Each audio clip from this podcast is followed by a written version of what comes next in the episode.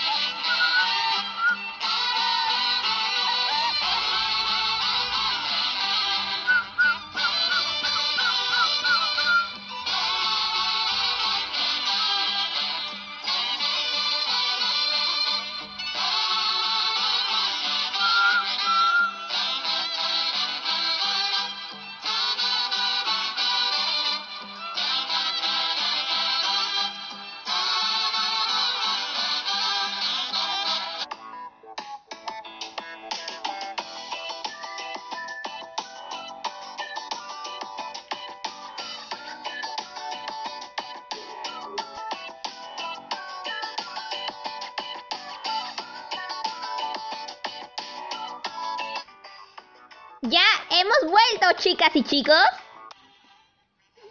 Les quería decir, chicas y chicos, que, que la música que han escuchado es Santiago. O sea, Santiaguito. Es de la provincia de Huancayo y del departamento de Junín. ¿Ustedes no creen que es una música muy bonita y que también tiene su ritmo? Que nos hace querer bailar ahí y a la vez relajarnos. Chicas y chicos, estamos conociendo un poco más de nuestra región Sierra y lo hermosa y maravillosa que es. Además, sus danzas, uff, son hermosísimas. Más que eso, maravillosas. Y con un buen ritmo. Y no solo esa danza, sino que hay varias. Si nos damos cuenta, nuestra región, que es sierra, costa, selva, tiene danzas, canciones, uy, hermosas. Y nosotros debemos de sentirnos contentos al escucharlo, orgullosos por ver lo hermoso que es nuestro Perú. Bueno, ahora sí, seguimos con un texto titulado Sumac Kausai o Buen Vivir. Yo sé que muchos de ustedes se preguntarán, ¿qué es Sumac Kausai? Bueno, el Summa Causai o Buen Vivir es un proyecto histórico y político. Este saber tradicional tiene que ver con saber vivir en armonía y equilibrio. En armonía con la tierra, el cosmos, la vida e historia. Y en equilibrio con toda existencia. Para ello están los 13 principios que se ponen en práctica para lograr un buen vivir.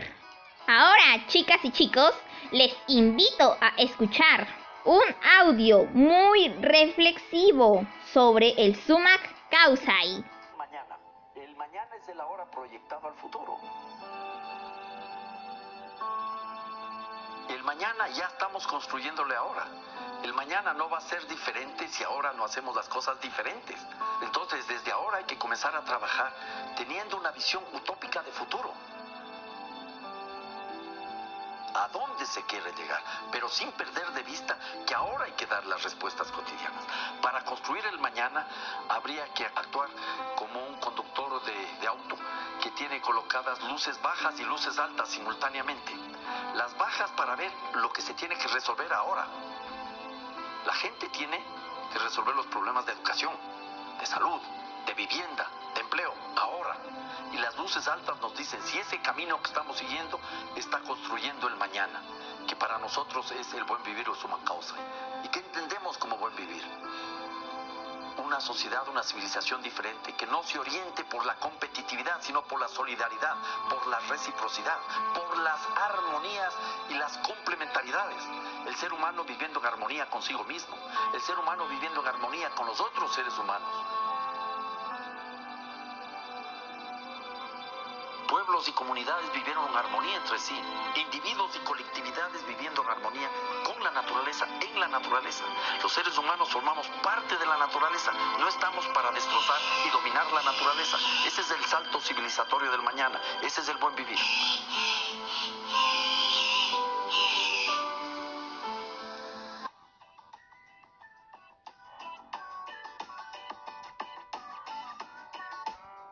¡Wow, chicas y chicos! Este audio nos hace reflexionar sobre varios puntos que hemos hablado el día de hoy y lo importante que es cuidar nuestra naturaleza.